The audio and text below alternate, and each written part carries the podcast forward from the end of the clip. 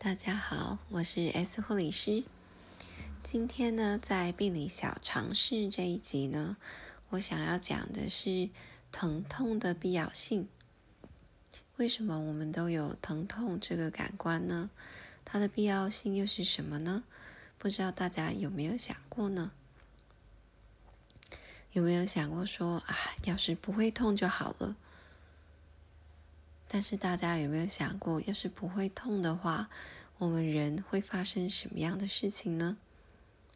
曾经我看过一个报道，有一个啊小女孩呢，她呢就有这个没有疼痛的这种病，它是一种病哦，啊，算是一种啊基因上的缺陷吧，她就是没有办法感觉到疼痛。那有些人可能会觉得这样子很好啊。打针什么的，你都不会哭了，对吧？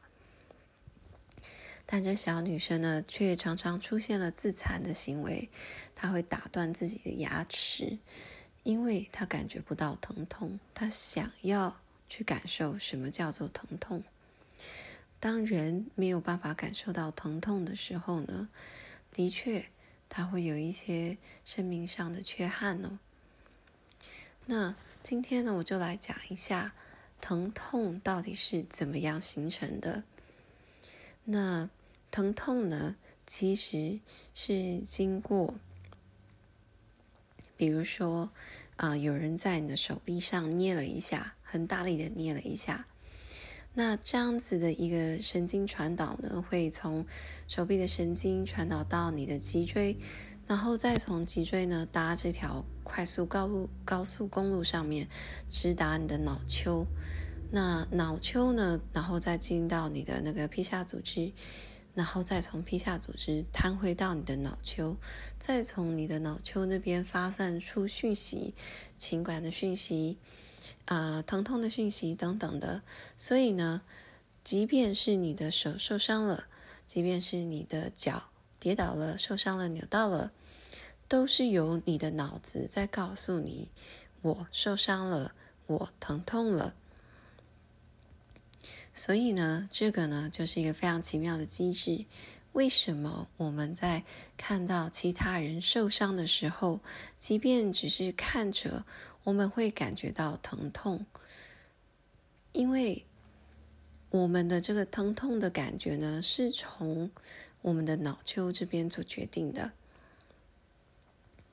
就是脑子里面的其中一个小块呢，他去做一个决定，说对，疼痛了，我现在在疼痛，我哪边在疼痛，我们会觉得心痛。我们看到别人受伤的时候，我们会觉得痛。比如说，呃，当我们看到别人的呃，比如说手指头的指甲掀起来的时候，我们会觉得疼痛。又或者是说，我们在看到一些灾难片。啊，或者是一些很可怕的纪录片的时候呢，我们对于里面的人在受伤、在疼痛的时候，我们也会感觉到相同的情绪。这是因为啊，我们的疼痛的机制呢，是从脑子这里去决定的。那决定这个东西很重要，是因为呢。当我们可以跟别人共情的时候，就是当别人疼痛，我们也可以感觉到疼痛的时候，我们身体才会自然而然的做出反应。比如说，我是要逃跑，还是我要战斗？是不是有危险性？然后呢，疼痛呢，也是一个从语言之外的一种共通的情感。当我看到他悲伤的时候，我内心也会涌起悲伤；当我看见他疼痛的时候，我内心会涌起疼痛的感受。也因此，我们人跟人之间呢，才能够有同理心的一个存在。同理呢，就是从这边开始的。当我能够感同身受你的感受的时候。尤其是，就是悲伤、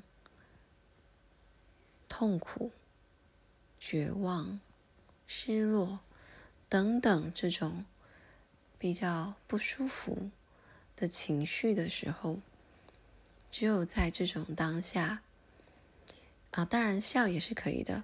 不过在这种比较强烈的、啊比较低落的情感当中呢，人是非常非常容易起共鸣的。啊，尤其是当我们觉得对方正在哭泣，它是一种脆弱的状态的时候，我们其实是会本能性的想要去保护他，想要去安慰他，想要去拥抱他。其实拥抱这个动作呢，在安慰里面呢，是一个非常非常特别而且奇妙的动作。当我们看见人在哭泣的时候呢，我们在当下其实要忍住，马上去拥抱对方的一个行动。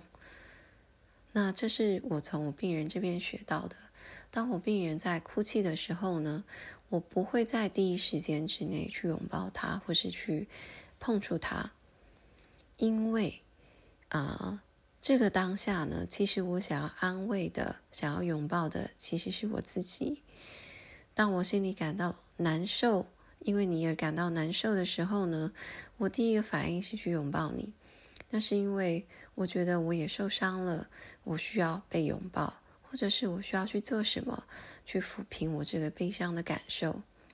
但是呢，当你这样子做的时候呢，其实你会打断病人去表达他疼痛啊跟伤痛的这个感受的一个完整性，甚至他都还没有不办法去判断说他足不足够信任你，这个当下需不需要你的安慰？所以你在那个当下得先留出一个空间跟时间给他，试着先跟他对话。然后有一个非常非常小的肩膀上的碰触，然后你看看他愿不愿意给你更多的啊空间，让你可以有更大面积的拥抱或是安慰，他才能够啊，他才是那一个可以给你一个啊 permission，一个允许让你去做一个拥抱。还是说没有拥抱的一个状态，而我们要很注意，要去尊重这一块。所以，疼痛呢，它的必要性就在这里，它让我们能够去知道身体马上的反应，我究竟是要逃跑还是要战斗。它是一种自我保护的本能。那除了这个呢？当然还有啦。当我感到疼痛，比如说我手去摸那种很烫的那种盖子，我马上因为疼痛而把手甩开。这呢，也是一种自我保护的机制。那另外呢，就是啊一种同理心的连接。那当你能够去同理他人的时候呢，我们才能够升起一种慈悲心，去感受别人的痛苦，然后也允许自己去表达痛苦，因为我们跟对方因为悲痛而连接在一起，这种力量是非常强大、非常紧密，而且非常亲密的。那另外一个呢，就是当我们能够去同理这一块的时候，我们就更能够适时的伸出援手去帮助他人，而这个社会呢，也得在这样子的一个同理、慈悲的状态底下，才有可能携手共前，啊，越走越远。不然的话，这个社会一下子就分崩离析了。我常觉得，人生能够走到某一个程度，还是能够过上安稳的生活，其实真的是来自于很多人他们的慈悲，以及他们的善良，还有他们的同理，所以我们才能够还能够有这样子和谐而且温暖的社会。缺少了这一些，我们现在的生活就绝对不会是这个样子。那今天呢，就很简单、很简单的讲了一下关于疼痛的机制，还有为什么疼痛存在的必要性。那就先这样子了，大家晚安。